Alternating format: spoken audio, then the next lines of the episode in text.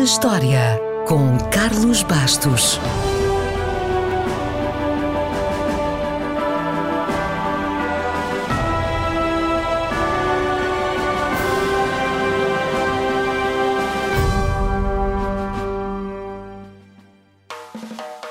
Agora que a época balnear está quase a começar, hoje vamos à praia. Qualquer desculpa é boa para passar-se pela praia e a desculpa de hoje é mesmo muito boa. Foi a 3 de junho de 1946 que o primeiro biquíni foi exposto, não numa praia, mas numa montra em Paris.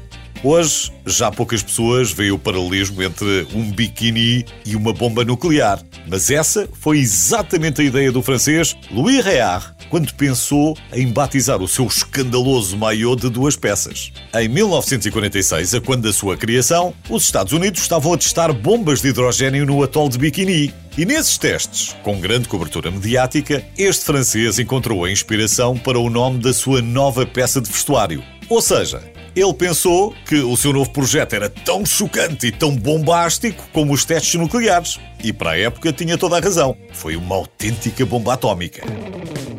É sempre bom ter presente que há pouco mais de 100 anos, um traje de praia típico tinha múltiplas camadas. Toucas e meias para quase nenhuma pele ficar exposta, o que claramente não era nada prático.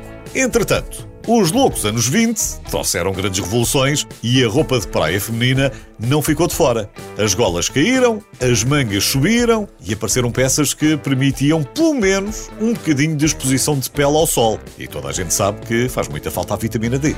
Mesmo assim, ainda foi comum durante muitos anos ver fiscais a patrulhar a areia com uma fita métrica por uma questão de pudor, para não se cair a exageros.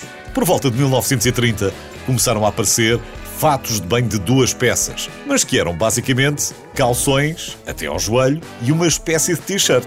Foi então preciso esperar pelo fim da Segunda Guerra Mundial para aparecer o biquíni. Mas foi preciso esperar ainda mais 10 anos para ele começar a ser finalmente usado a uma escala muito maior.